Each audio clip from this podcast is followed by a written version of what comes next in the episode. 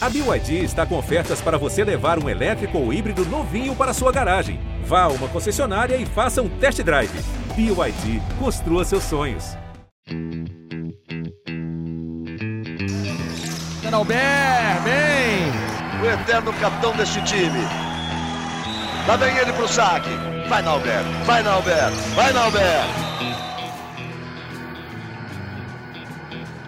Alô, alô, rapaziada, ligada no GE. Globo, episódio 16 do Na Rede com Nalber. E hoje temos simplesmente o maior técnico da história da Superliga Masculina, Marcelo Mendes. Que alegria poder contar com ele aqui. Ele que acabou de chegar em Buenos Aires, ele vai contar um pouquinho dessa viagem louca aí até chegar em Buenos Aires e, com maior gentileza, dispôs um pouquinho do seu tempo, mesmo estando com saudade de casa, para estar aqui com a gente durante uma hora, bater papo de voleibol. Marcelo, obrigado pela presença, obrigado por aceitar o convite. E, cara, conta essa viagem aí até chegar à Argentina. Valeu, obrigadão, Marcelo. Obrigado, amigos. Um prazer estar com vocês. Sí, un viaje difícil, ¿no? Están fechadas las fronteras terrestres en Argentina, eh, la frontera aérea está complicada también, ¿no? Porque tenté viajar eh, vía Panamá y suspendieron un vuelo, llegué en el aeropuerto, suspendieron un vuelo y onte conseguí un vuelo por la, por la aerolínea argentina y pude llegar a última hora en Argentina, ¿no?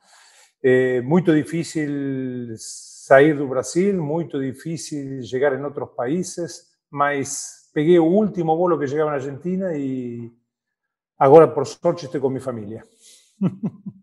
Graças a Deus. Aproveitando um pouquinho, já que eu acho que há 12 anos que você não tinha férias tão cedo, né, Marcelo?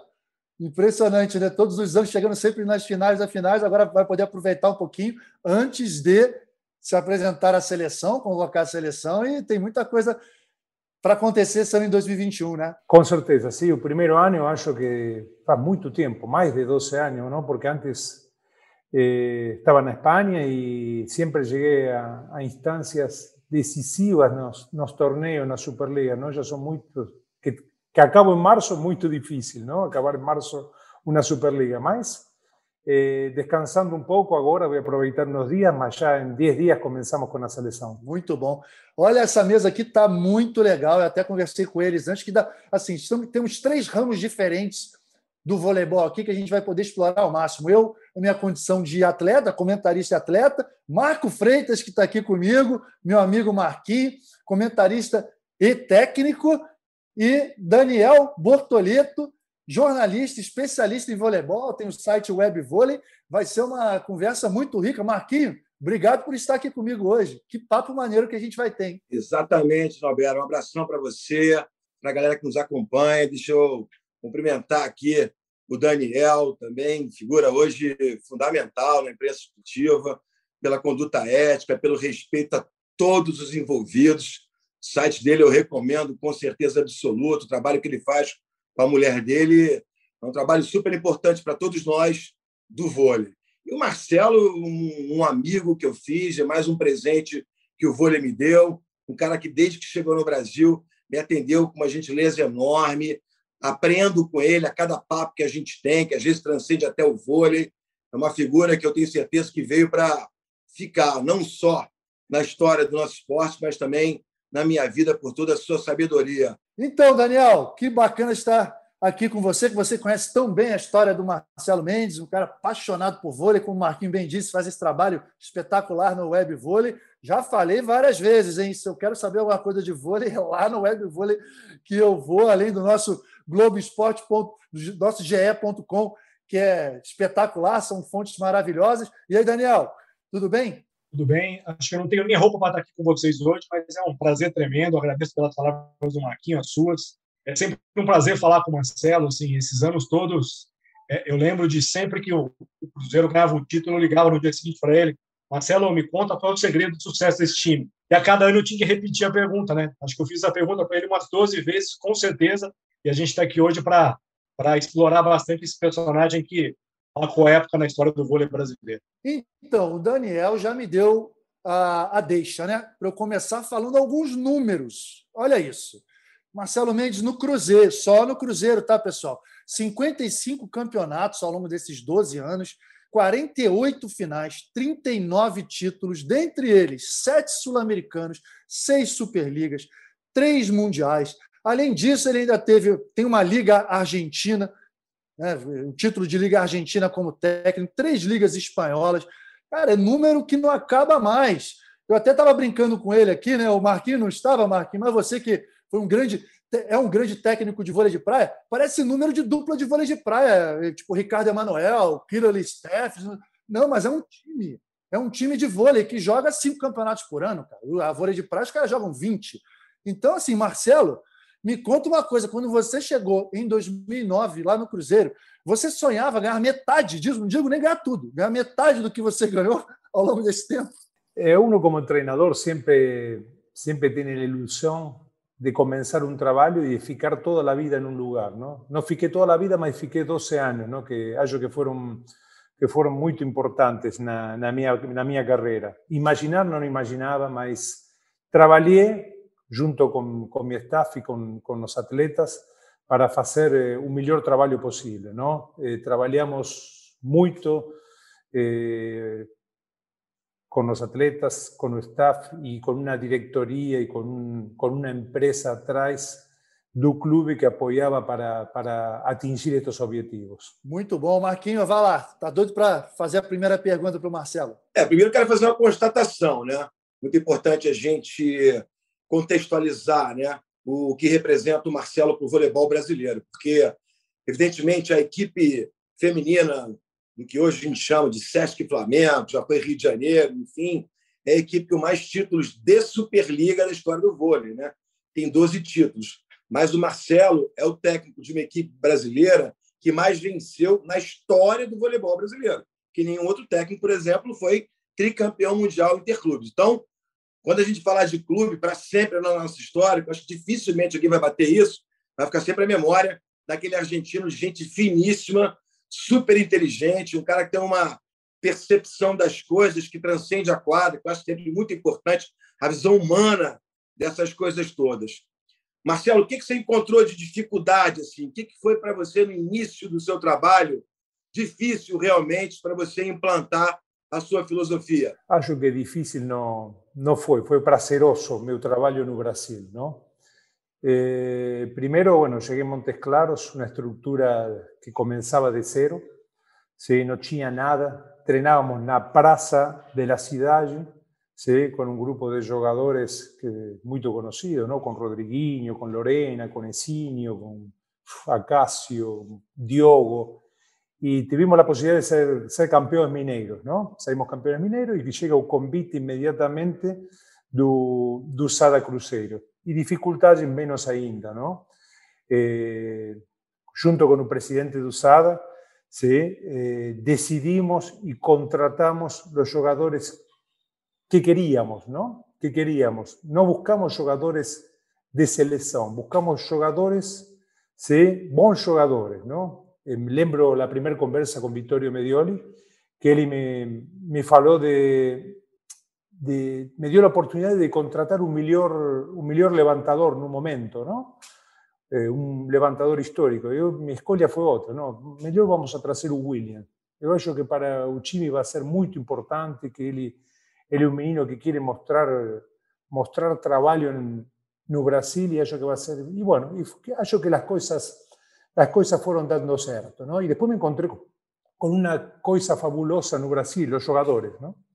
jogadores técnicamente bons, ¿sí? técnicamente bons, donde fue muy fácil falar de táctica, ¿no? Falar de táctica. Eso fue una cosa, eh, trabajé con jugadores 7-8, 7-9, 80, 81, 82, y esos jugadores llegaron a mis manos con un bagaje técnico increíble. Entonces, falar de táctica fue mucho más fácil y ellos acreditaron en mi trabajo. Y yo que eso fue una, uma coisa que, que favoreceu muito o meu trabalho no Brasil. O Daniel, e o olho clínico dele, né? O William, todo mundo conhece o William agora, né? Mas o William lá atrás, naquela época lá, era, era um bom levantador brasileiro que estava lá na Argentina. Ele foi lá e pegou o William. E a gente pode falar também ao longo da conversa de outros jogadores, né, que não eram jogadores top de linha do mercado, mas que acabaram se transformando. A gente vai falar durante a conversa. Então, assim, o olho clínico do técnico. Daniel, sua primeira pergunta aí, e, e assim, para confirmar, você conhece também esse olho clínico, é, ele é bom mesmo, né? Aproveitando o seu gancho, eu estava fazendo até uma pesquisa ontem, é, pega os 12 campeões olímpicos do Brasil em 2016. William, Evandro, Wallace, Maurício Borges, quase todo mundo passou pela mão do Marcelo, em algum momento. A gente não está falando, acho que esse ponto é importante que ele tratou, não foi só o auge, né? O Marcelo ajudou esses caras a chegarem no auge.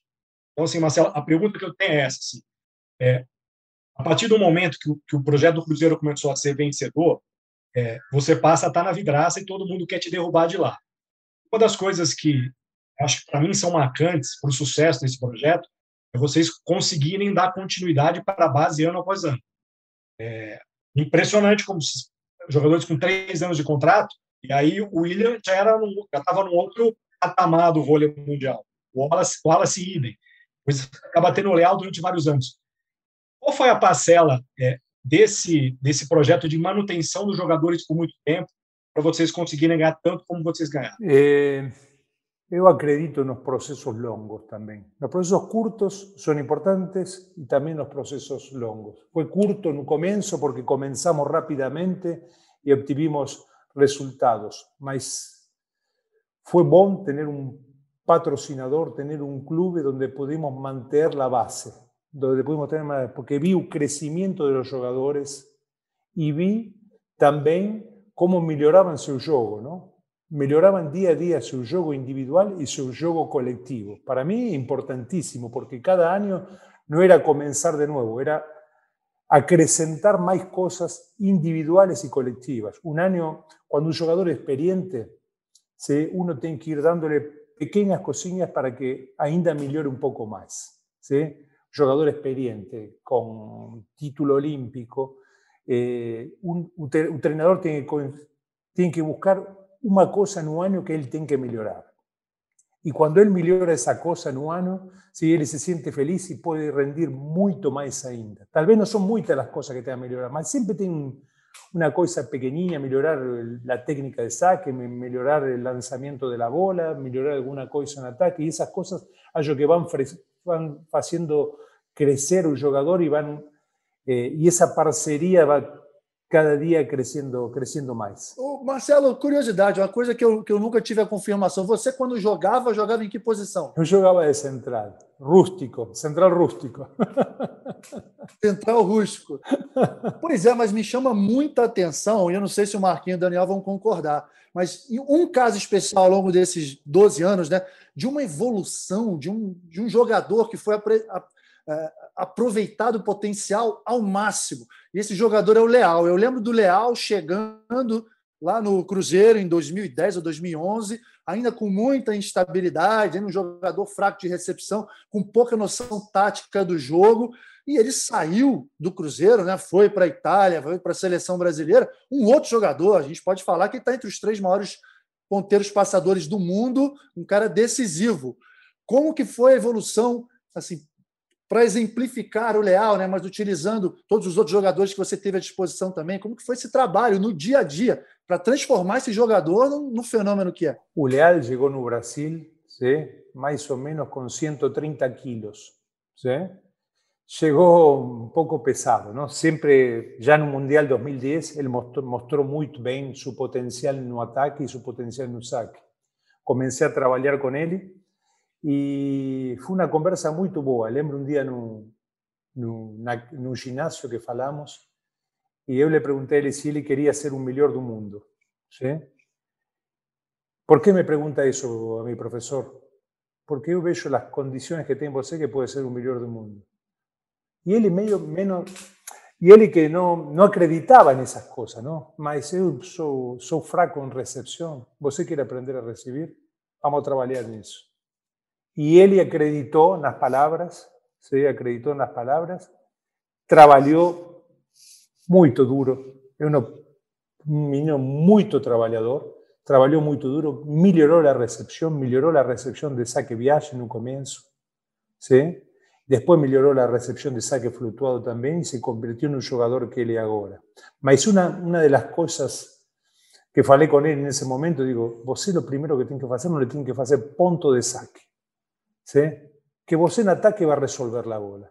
Y comenzamos, comenzó el trabajo devagar, ¿sí? mas rápidamente se convirtió en un jugador que, que, agora, que agora es uno de los mejores ¿sí? e mais completos eh, receptores atacantes do mundo. Que legal, né, Marquinhos? Eu ouvi essa, essas histórias de bastidores, né? as histórias do dia a dia, muitas vezes certos técnicos, e a gente sabe muito bem como é você, o Marquinhos foi meu técnico, eu tive outros técnicos que sempre deram aquele toque importante, necessário, na, sabe, em determinado momento que fica marcado. E pode ter certeza que o Leal carrega isso com ele, hein? Bem legal, né, Marquinhos? Não, com certeza. Você tocou num ponto fundamental. Assim, eu acho que foi muito clara a evolução, né, do Leal. Eu estava, eu comentei o Campeonato Mundial em 2010 vi o potencial dele. Eu lembro que o Brasil perdeu para Cuba, inclusive, na fase classificatória. E era um ginásio menor, se não me engano, era em Catânia, sei lá. Eu lembro que a gente viu o jogo de pertinho da quadra. E ele era meio perebão mesmo na recepção, ele ia se virando ali. Sabe aquela coisa meio do cubano, acostumado só a receber porrada no saque, fazia um saque mais encaixado, e tinha dificuldade de coordenar a passada para encaixar a manchete, ele tinha muita dificuldade mesmo. E é interessante porque o jogador também cubano, para trabalhar no Brasil, né, naquele momento, era assim, exatamente assim, tinha que cumprir uma carência. Né? Então, o cara devia estar realmente, como o Marcelo falou, acima do peso, sem tocar na bola há muito tempo. Seria quase um, um reinício né, nessa história toda. Outro jogador também que eu acho que evoluiu muito ali no Cruzeiro, que é um jogador também muito forte, que tem a evoluir, é o Isaac também, que é um moleque também que eu acho que tem muito potencial. O Isaac ainda pode evoluir muito no bloqueio, por exemplo, mas cresceu muito lá no Cruzeiro. A pergunta que eu quero fazer para o Marcelo é o seguinte: eu sempre digo assim, nas transmissões que tem dois países que representam para mim o voleibol mais técnico, mais habilidoso, que é voleibol mais ou menos parecido com aquele dos anos 80 que o Brasil jogava. Seria a França e seria a Argentina. Não sei, Marcelo, você pode me ajudar nisso, talvez por conta do basquete. Né? Eu acho que são países que não têm aquela quantidade tão grande para você tirar a qualidade de atletas altos, e a maior parte deles parte para o basquete. Eu sei que é o caso da Argentina. Mas, por conta disso, o voleibol é mais na habilidade, é mais no talento. E você, diferentemente do Horácio, por exemplo, do Weber, você tem um tratamento a essa questão do volume de jogo, é claro que você tem, mas, ao mesmo tempo, você também sempre priorizou muito a agressividade dos seus sacadores. Né? Então, a conclusão que eu cheguei ao longo desses anos que você fez um mix no voleibol argentino com o voleibol brasileiro, por essa questão da agressividade misturada com bom volume de jogo. Qual é o seu ideal de vôlei? Você, se pudesse ter o time dos seus sonhos, como é que você montaria técnica e taticamente a sua equipe, meu amigo? Linda pergunta. Eh, primeiro, são três, três coisas que, que influenciaram muito mi, minha carreira como, como treinador. Não? Primeiro, meu trabalho na Argentina, lo que falou você bem, do trabalho de volume de jogo, não? que esse volume de jogo já vem da categoria de base na Argentina, não? que por sorte os meninos têm um torneio que se chama Torneio Metropolitano, que jogam mais de 60, 70 jogos ao ano. E acho que isso influencia, influencia, influencia muito. Sim? Depois, minha passagem pela Europa. Não? Tive a sorte de trabalhar com, com grandes con grandes jugadores, ¿no? Trabajé con un, con un Rafa Pascual, trabajé con Miguel Ángel Falasca, trabajé con Antigá, trabajé con grandes jugadores, donde aprendí mucho de táctica y aprendí mucho, mucho de voleibol europeo, ¿no? Y después la llegada a Brasil, ¿no? Que tuve la suerte de encontrar generaciones técnicamente muy boas. Yo acredito en un voleibol de potencia, mas acredito también en un voleibol técnico, ¿no? Acredito un voleibol técnico. Para mí, tengo que aprimorar la técnica siempre. Cuando uno aprimora la técnica durante toda la temporada, ¿sí? Durante toda la fase regular, no playoff va a dar un ponchiño, dos ponchiños a más, ¿sí? El buen trato de bola, ¿no? Tratar bien la bola, tener volumen de juego, saber eh, trabajar la técnica de saque. Y y acho que uno, como como todo técnico que tenta de estudar e tenta de aprender que faz ganhar um time, não? Então, então mi entrenamiento, uno va reduciendo los entrenamientos o va haciendo los entrenamientos con las cosas que uno precisa para ganar, ¿no? Porque tiene que trabajar cosas específicas, ¿no? Tiene que trabajar cosas específicas. Trabajar el saque, ¿sí? Eh, para mí es importantísimo. ¿Sí? Es importantísimo y lo trabajo de diferentes formas. Lo trabajo dentro del entrenamiento de volumen, lo trabajo fuera del volumen de entrenamiento, ¿sí? eh, lo trabajo en forma particular, trabajo con velocidad en un saque y trabajo la, la, cómo gerenciar el juego. Trabajo mucho en cómo gerenciar el juego y tener un gran volumen de juego. ¿sí? Eso acho que son cosas, cosas fundamentales. ¿no? El voleibol moderno, ¿sí? para mí, pasa por el saque, la levantada y el ataque. ¿sí? Son tres cosas que podemos no gerenciar independientemente de las otras. ¿sí? Usa que uno está en posición de la bola y uno comanda la bola, ¿no? La levantada, independientemente de la recepción, ¿sí? uno puede colocar la mejor bola para el atacante. Y el atacante, independientemente de la levantada, puede buscar la melhor opção e solução do jogo. Em esses três pilares fundamentais, eu baso o voleibol. Que, pô, que legal, cara. Como é legal a gente falar de voleibol, né? Voleibol na veia. Porque o, o Daniel, o Marcelo, a gente acompanha muito, né? Todos esses anos durante os jogos e assim ele, ele dá a impressão de que o voleibol é simples. Nos tempos, né? Ele não fala grandes coisas, não tem grandes é, instruções, não, é uma coisa muito simples, que torna a vida do jogador mais fácil. E, pô, que bacana a gente poder ouvir de conceitos de voleibol, né? Algo que a gente não tinha tido oportunidade ao longo desse tempo todo, né, Daniel? Tem uma coisa importante, né, Beck? Você, você é testemunha disso.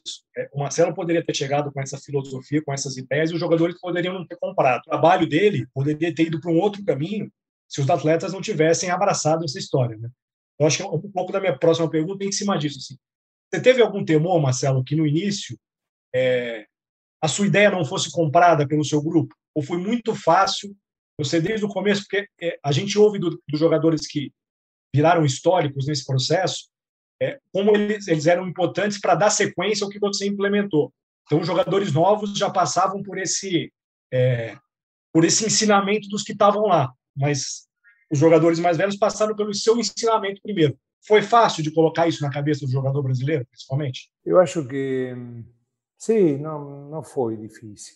Foi muito trabalho, não? Foi muito trabalho, primeiro, com os jogadores e foi muito trabalho com a comissão técnica. Sim? Eu, quando cheguei no Brasil, a gente não intercambiava, não intercambiava vídeos. Sim? Era muito difícil o intercâmbio de vídeos entre times.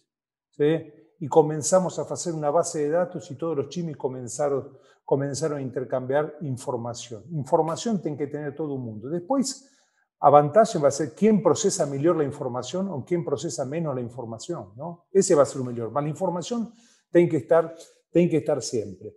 Eh, acho que toda la gente compró la idea y, y acho que yo vendí la idea y acreditaron en las cosas que yo vendí, ¿no? Que vendí, ¿no?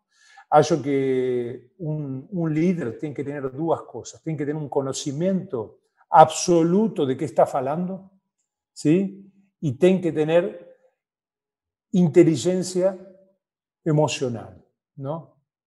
Inteligencia emocional. Tiene que saber cómo tratar a las personas y tiene que saber también cómo controlarse él, ¿no? ¿Eh? Un entrenador tiene que saber cómo se controlar y tiene que saber cómo interagir con las personas. Esas son cosas muy, muy importantes. Un conocimiento, por una parte, ¿sí? que es importantísimo saber de qué se está hablando.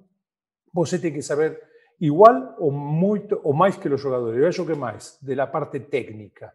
¿no? Y después tiene que tener la inteligencia emocional, ¿no? Cómo agir con la gente, la empatía que uno puede tener con los jugadores. ¿Sí? No quiere decir que uno tiene que decir un jugador que siempre está bien o que está siempre bonitinho, ¿no? Tiene que hablar las cosas y tiene que intentar convencer, ¿sí? convencer ao atleta de que faça determinadas coisas.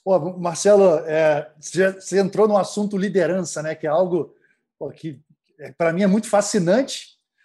porque fui capitão da seleção durante muito tempo, lidei com vários líderes, né? Esse assunto é fascinante, vai, vai de encontro à pergunta que, que eu vou fazer aqui, até fazendo um, um, uma base de comparação, né? Nós vivemos, talvez, é, situações parecidas. Você, com toda essa hegemonia ao longo desses 12 anos, eu vivi como atleta na seleção, não um período tão longo assim, mas há facilidades e há dificuldades, há vantagens e desvantagens. Eu acho que assim a vantagem é que porque você realmente impõe respeito, você já quando você começa a ganhar o respeito dos outros é sempre muito maior. Só que existe uma cobrança, uma expectativa, uma responsabilidade cada vez maior. E aí a minha pergunta são duas numa só. Primeiro, como foi lidar com o favoritismo ao longo de todo esse tempo? Porque na maioria das vezes vocês eram favoritos e confirmavam né, o favoritismo. E, na minha opinião, assim, o apetite pela vitória ela vai sempre existir. É, você vai sempre querer ganhar, mas isso não é suficiente. O apetite tem que ser de se preparar para poder ganhar. Eu acho que o apetite, acho que o segredo do negócio do time que ganha tanto é esse. Porque se você se desmotivar na hora de se preparar, já era, não vai entregar no jogo. Então, assim, favoritismo. Você gostava de ser favorito? Como foi lidar com isso? E como você manteve o apetite pela vitória, pela preparação para buscar a vitória? Em primeiro lugar, com certeza. Tivemos um grupo fantástico que gostava ¿sí? de ese desafío de ganar todos los días. Mas cada día la mochila era más pesada, ¿no?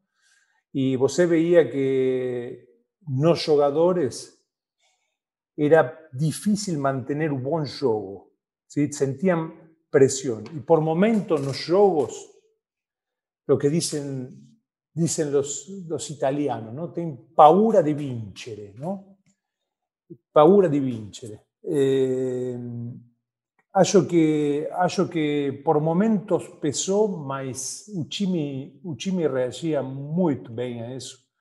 Foram pessoas, pessoas e o grupo eh, que foi além de tudo, foi além de tudo. Queriam ganhar e sabiam que tinham capacidade para ganhar, veían que cada dia jogavam melhor em conjunto, que as coisas depois do treinamento eh, las hacían en un juego y fluían solas, de tanto, de tanto entrenamiento y de tanto jogo em conjunto. Sim? E a segunda pergunta, Alberto, qual era? É de manter o apetite, o apetite por, pela preparação, pelo, pelo treinamento, né? Que eu acho que é o segredo para você conseguir ganhar. Porque em algum momento você acaba entrando numa zona de conforto, de achar que não precisa se preparar tanto para vencer determinados adversários. Ah, isso, isso é muito comum acontecer. É, é, importante que o atleta, o atleta que quer que queira ser campeão ou que queira ser diferenciado, tem que fazer coisas diferentes. Não pode fazer o mesmo que todos os atletas. Tem que o mesmo que todos, não? Tem que fazer um sacrifício além de tudo. Tem que renunciar a muitas coisas. Sim? E acho que é importante que o atleta seja disciplinado, disciplinado, porque motivação, depois de jogar muitas finales, depois chegam jogos de playoff, jogos normais da fase regular que é muito difícil jogar, não? Mas tem que ser disciplinado para não baixar o rendimento. Eu sempre falo com mis atletas que têm que estar, não permitir-se baixar o rendimento de 1 a 10 a 3, a 4. ¿sí? Un rendimiento tiene que ser 6. Y cuando eres estén motivados, ¿sí? un rendimiento va a pasar a 8, 9 y 10. Pero si dejan pasar a, a un rendimiento a 3, a 4, es muy difícil llegar a 8, 9. Entonces, uno va utilizando, va usando todas esas, esas cosas para tentar de manter o jogador, o jogador motivado. Boa. Marquinhos, é contigo. Bom, Marcelo, eu tenho muita curiosidade para você dividir com a gente. Eu tenho algumas informações, eu conheço um pouco da história, mas acho que seria muito oportuno você falar sobre a relação dos técnicos argentinos, né? Porque, historicamente, nós temos grandes nomes da Argentina fazendo sucesso lá fora, né? Você tem o Velasco, né? consagradíssimo Velasco, tem o Lozano, tem o Castellani, todos foram técnicos de grandes seleções, todos conquistaram títulos importantes. Você fez um trabalho importante com a seleção da Espanha também, foi curto, mas foi um trabalho pontual, com resultados expressivos. eu sei que vocês têm uma boa relação. Eu não vejo no Brasil essa, vamos chamar assim, confraria de treinadores é, tão claramente. Existe uma relação, são relações particulares, um com o outro e tal. Não existe ali uma harmonia de ideias, os caras sentando para fazer valer o peso da classe em prol da classe. Como é essa relação entre os técnicos da Argentina? Eu acho que a relação é, é boa entre muitos técnicos. Com certeza tem algumas, algumas relações que não são tão boas, mas eh, acho que, que a relação é muito boa, mas é muito boa em uma coisa, no intercâmbio de informação. ¿sí? Que isso é o que eu não, não vejo no vejo no Brasil. Recién o ano passado vi com a pandemia esse intercâmbio de informação. ¿sí? entre técnicos, entre técnicos brasileiros. ¿sí? Eu não vi muita gente que vinha ver mis, mis treinos, mi trabalho.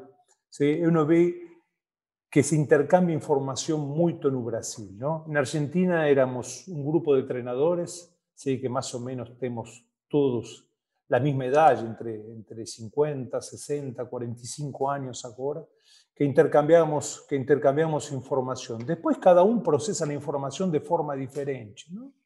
Mas ese intercambio existió siempre y, y acho que es lo que fez, fez crecer o, o, o voleibol argentino, ¿no? ese intercambio de información y esa pasión que tenemos por o esporte. ¿no? Eu lembro, o outro dia contava que na Liga Mundial del 93, ¿sí? que se jogou aqui no Brasil, em São Paulo, eu peguei, eu peguei o carro com, con, cuatro, cuatro entrenadores y viajamos de Buenos Aires a San Pablo. Y no, no viajamos con un no, no viajamos con un carrón, viajamos, viajamos con un carriño, ¿no? un carriño popular, y llegamos, y llegamos a San Pablo, vimos, eh, vimos la Liga Mundial y voltamos para casa. ¿no? Eso, eso pasión por voleibol, ¿no? Eso pasión por voleibol y creo que eso llevó a mucha gente a, a chegar a lugares importantes como, como treinador. Que espetáculo, pô. Eu achava que eram só os argentinos do futebol que faziam isso em Copa do Mundo, não sei o que, nada. Maravilhoso. Aí, Daniel, vai você. Vou até aproveitar esse gancho da pergunta do Marquinho. Aqui em Campinas eu convivo bastante com o Horácio, né? É um cara que é muito próximo ao Marcelo, é padrinho dos filhos, é assistente na seleção.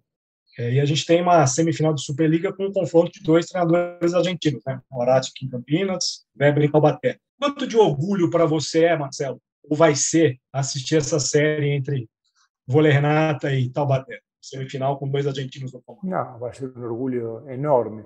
O, o Javier é um grande amigo e fomos companheiros, jogamos juntos no, no River Plate na categoria de base, não? Eu tenho dois anos, três mais que ele, não? mas eu era juvenil e ele era infante, jogamos juntos muito tempo e mantivimos la amistad siempre. Y Horacio, Horacio es mi hermano, ¿no? Es una gran persona, un gran comandante, un gran comandante. Sí, estoy muy, muy orgulloso de que, de, de, que tenga ganado los Juegos Panamericanos. Estoy muy orgulloso que tenga ganado la, la Copa Brasil. Estoy muy, muy, orgulloso del trabajo de él y, y, y cada, cada logro, cada victoria de él es una alegría para mí también. O Marcelo, pegando o gancho aí, do que o Daniel falou, né, dessa semifinal. Vamos falar da outra semifinal, né, Tapetininga e Minas. É, um resultado né, que talvez tenha sido o resultado mais surpreendente da história da Superliga. Né? O Cruzeiro fora, Cruzeiro super favorito, fora de uma semifinal, e Tapetininga pela primeira vez, oitavo lugar, ganhando do primeiro. Conta um pouquinho de como foi essa série e o que, que você acredita nessa semifinal. Você acha que vai pesar um pouquinho agora para Itapetininga? Porque quando o Cruzeiro eles entraram como franco-atiradores, né? Eles vão mudar um pouquinho essa parte emocional, essa, essa abordagem para o jogo, você acha? Eu acho, primeiro, eh, falando do quarto de final, acho que nosso time não chegou com a lucidez suficiente ¿sí? para, para ganhar. ¿sí? Disculpa no vamos a buscar ninguna, porque nunca, nunca buscamos disculpa, ¿no? Cuando ganamos o cuando perdemos, acontecieron muchas cosas, mas cuando saímos campeones no falamos de eso, ya que no vamos a falar tampoco tampoco agora disso, mas não chegamos com a lucidez suficiente para, para ganhar. Éramos candidatos e perdimos contra um time de Tapetininga que jogou muito bem, trabalhou muito bem um sistema tático de bloqueio e defesa e depois eh, dois atacantes como, como Renan e o Adriano fizeram, o menino Adriano fizeram um, um, dois muito bons muito bons jogos. É, acho que o candidato agora é o Minas. Eu não sei se vai, é, vai poder repetir, é, repetir os jogos que jogaram contra nós. Passou muito tempo da semifinal, de, de quarto de final para semifinal, e acho que isso pode prejudicar mais, uh, mais a, a, los meninos de, de Itapetininga que, que, que que o Minas, que é um time muito mais experiente. Perfeito. Pessoal, é o seguinte, Marquinhos, Daniel, queria falar um pouquinho, aproveitar a presença do Marcelo, falar da Superliga Feminina, que a gente acabou definindo a final, né? Vamos falar rapidinho, fazer uma projeção dessa final, e aí logo após a gente já partindo para o encerramento, a última pergunta, a última mensagem que vocês que vocês tiverem. Eu tenho uma pergunta aqui dos internautas, muitos torcedores do Cruzeiro já estão sentindo saudade do Marcelo. Vou fazer uma pergunta aqui e aí a gente já parte para o encerramento, beleza? Marcelo, e aí? Praia e Minas. Você tem acompanhado a Superliga Feminina? O que, que você achou desses dois times chegando? Chegaram com autoridade né, na final, ganharam as semifinais por, em dois jogos. Você acha que o Minas é favorito ou numa final como essa tá, chegam em condições iguais. São dois times muito fortes, não? E acho que o Minas tem, tem a vantagem de, de ter jogado bem todo o ano. E o Praia oscilou, oscilou muito mais durante o ano, não? Oscilou, oscilou muito mais. Essa, essa, essa, essa vantagem sim, de sentir a segurança de jogar bem todo o ano e continuar jogando bem agora, acho que acho que é muito importante. Mas Praia tem também um, um grande treinador, grandes atletas. Vai ser uma final, acho que disputadíssima. É, vai ser bem legal. Mar... O Marquinho, ele tocou no ponto, né? Que acho que a gente tem falado muito da regularidade, da consistência do Minas e um Praia com muito potencial, mas que oscilou muito. Numa final e numa série final, melhor de três, isso pode contar demais, né? O que, você acha? Verdade, Norberto. Se ficasse a imagem uh, até, até os três primeiros sets da própria semifinal na primeira partida, eu acho que o Praia estava distante do Minas. Mas o Praia vem embalado, como o Marcelo muito bem colocou, o que foi ruim para Itapetininga vai ser bom para o Praia. O Praia vem de cinco sets consecutivos vencidos em cima de Osasco, que não é pouca coisa. O Osasco é o único time que venceu o Minas. Então, mesmo diante de uma situação em que o Praia, de fato, Talvez tenha sido o time mais regular. O Praia teve mais derrotas do que Osasco, por exemplo. Foram sete derrotas. É muita coisa. O Minas teve uma derrota, né? Aquela situação contra o time de Osasco. O que eu acho que é um fator de desequilíbrio hoje é uma questão técnica individual. Um cenário assim que a gente projeta muito equilíbrio, com tudo que o Marcelo também falou, o peso dessa decisão, tudo que envolve uma grande decisão. Você tem duas jogadoras que na minha opinião, hoje faz a diferença no vôlei mundial, que é a Macris e a Thaisa. Então, eu acho que isso aí pode pesar na hora da decisão. O que o Marcelo falou em relação à confiança adquirida com a performance ao longo do ano, por ser a equipe mais regular, e essa diferença técnica individual da Thaís em relação às demais e da Macris em relação às demais.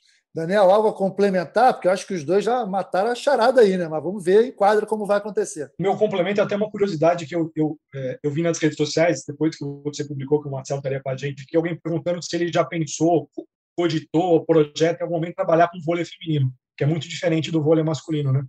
Passa pela sua cabeça em algum momento da vida treinar um time feminino, Marcelo? Com certeza. Sim, agora é o único objetivo que tenho na seleção argentina, mas passa sim. Pode, pode ser uma pode ser muito desafiador trabalhar com o feminino. Ô, Daniel, tu tá ligado mesmo, hein? Robô tem um quadrinho Pergunte ao Capitão, você sabe que você já participou aqui, e era essa pergunta, do Josué Pontes, ó. Mas aí eu vou aproveitar, já aproveitando esse gancho, né? Já que você roubou a minha pergunta, Daniel, que desagradável. Ainda hein? bem que eu não li o script, hein? Não estava com o roteiro aqui. Não, mas ele fez duas numa só. Ele perguntou sobre vôlei feminino e ele perguntou também se, com toda essa história no Cruzeiro, se ele se, senti, se, ele se sentiria no futuro é, confortável em dirigir outro time aqui na Superliga. Acredito que não tem nenhum problema, né? Mas eu quero escutar do Marcelo. Não, acho que não, não, não tem problema, não tem problema. Sempre que seja uma coisa desafiadora para mim, eu gostaria eu gostaria. Não descarto o Brasil, foram 12 anos fantásticos do Brasil, ou seja, que se, se aparece algum time brasileiro que, que, que requiera a Marcelo Mendes, eu não tenho problema. Maravilha. Marquinhos, sua última pergunta, seu último comentário, bate-papo aí com o Marcelo, todo mundo curioso também para saber o destino dele em relação ao clube.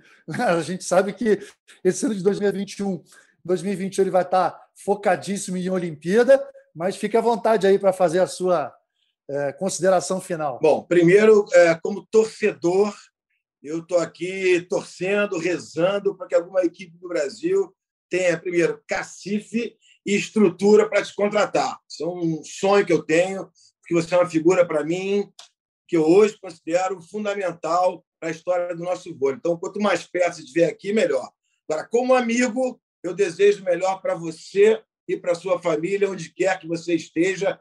E assim que você tiver, ou tiver que trocar o telefone, por favor, me atualiza, manda logo esse número novo, tá? Depois a gente fala sobre isso. Mas, o Marcelo, Dá uma atualizada para gente, como é que está o seu momento? assim. Eu sou modéstia à parte, quem sou eu para sonhar com isso? Mas se eu tivesse no seu lugar, nesse momento, se não fosse uma proposta absurdamente boa, eu focaria na seleção argentina, que eu acho que esse universo também automaticamente já vai te direcionar para onde você quiser, porque você já é um cara muito grande, muito reconhecido. Mas qual é o seu momento para a gente fechar, então, da minha parte, Marcelo? Já agradecendo, mandando um carinhoso abraço para você e para sua família. Atualiza aí os seus fãs. Qual é o momento do Marcelo em relação aos clubes? Não, Marcelo Mendes agora estou focado, está tá focado na, na seleção argentina, não? Espero fazer um dentro das condições que temos na Argentina fazer o melhor trabalho possível, não? Sabemos que que tenemos un grupo en la Olimpiada muy difícil, donde está Brasil, Estados Unidos, Francia, Rusia, y ya es muy difícil clasificar en un grupo, mas vamos a tratar, tentar de hacer eh, un mejor trabajo posible, clasificar y dar, si podemos dar alguna, alguna sorpresa. ¿no? Ese, y con respecto a clubes, no, no, no, no tiene nada en un momento, tiene alguna sondaje, mas nada concreto, nada, nada concreto en un momento. Y como siempre, Marquinhos, agradecer eh, o carinho que sempre você teve por mim e, e não, lo voy a lembrar, lo voy a lembrar sempre e vamos a manter-nos sempre em contato. Daniel, você como ótimo jornalista, eu sei que você vai caprichar nessa última pergunta aí e já aproveita e se despede do Marcelo também. Vai com tudo, Daniel. A gente, sempre que vai fazer uma pergunta, você sempre tem que pensar um pouco também na reação do entrevistado, né, normalmente. A gente aprende isso com o tempo ali. Existem perguntas que podem ser feitas em certos momentos, outras que não podem. É, e, e, às vezes algumas perguntas têm momento certo para ser feito. É, acompanhando o Marcelo de perto, como foram esses últimos aí 12 anos, é, tendo, poder, tendo podido ouvir de muita gente o que é o Marcelo dentro de quadro, o que é o Marcelo fora de quadra, eu acho que isso aumenta a admiração que todo mundo tem. E aí, é, a minha última pergunta vai um pouco nessa linha. Se possível, Marcelo, esquece seus 40 títulos no Brasil, os 39 no Cruzeiro e o título mineiro com Montes Claros que de mais importante você leva do Brasil depois desses 12 anos? Acho que levo, levo amizades, levo ver, ver os olhos de meus jogadores antes de jogar uma final. Esse olhar é fantástico, é uma coisa indescriptível, ¿no? ver o olhar dos jogadores ¿sí? focados, concentrados, cuando pasan o espadatrapo en los dedos, cuando pasan. Ese, ese, esos momentos de bestiario son importantes. Y otra cosa que, llevo, que levo también es que vi crecer muchas familias. ¿no? Vi crecer los filhos de Felipe, ¿sí? vi crecer eh, mi comisión técnica, vi casarse, casarse todos mis, mis compañeros de comisión técnica, vi vi los filhos crecer de él, vi él comprar su primer apartamentinho. Essas são as coisas que me levo, que me levo do Brasil. Que espetáculo! Eu, eu, queria encerrar fazendo uma pergunta que é bem parecida com a do Daniel, mas acho que pode significar muito também, né? já que o Marcelo tem tantos, é, tantos fãs aqui e ele dirigiu um time de massa, como é o Cruzeiro. Né? Como você é, gostaria de ser lembrado, especialmente pela torcida do Cruzeiro e por todos os profissionais que trabalharam com você ao longo desses 12 anos desse grande projeto, projeto mais vencedor do esporte do voleibol brasileiro e talvez do voleibol mundial. Né? Se a gente for olhar para lá para fora, está difícil de achar algo parecido. Ah, é difícil, mas como um trabalhador, sim, como uma boa pessoa, sim, como uma pessoa que apaixonada pelo esporte e apaixonada pela gente. Sensacional, simples, direto, da maneira que ele é. A gente percebe, né, Marquinhos Daniel, a, a, nos olhos dele a paixão pelo esporte. Essa história fantástica de vir de carro de Buenos Aires para assistir uma Liga Mundial. Olha só, nisso a gente vê que, que, o, que o voleibol está na veia, está no sangue mesmo. Marcelo, quero te agradecer. Eu sei da viagem difícil que você teve, mas pô, manteve o compromisso aqui, né? Dispôs né, dessa uma horinha aqui para a gente escutar eh, essas histórias, tudo isso que foi muito bacana para todos nós. Queria agradecer ao Marquinho, ao Daniel, mesa de alto nível, episódio vai ficar marcado, pô, super especial para mim. Agradecer também a minha equipe, né, que está aqui, ó, Bruno, Queca, tem um timaço aqui nesse podcast também, Rafael Barros, todos os meus ouvintes. Episódio concluído da melhor maneira possível, nessa emoção do olhar sempre é, apaixonado por voleibol do Marcelo. Valeu, pessoal. Aquele abraço a todos e até a próxima. Albert, bem! O eterno capitão deste time. Lá vem ele pro saque. Vai, Nalber, vai, Nalber, vai, Nalber.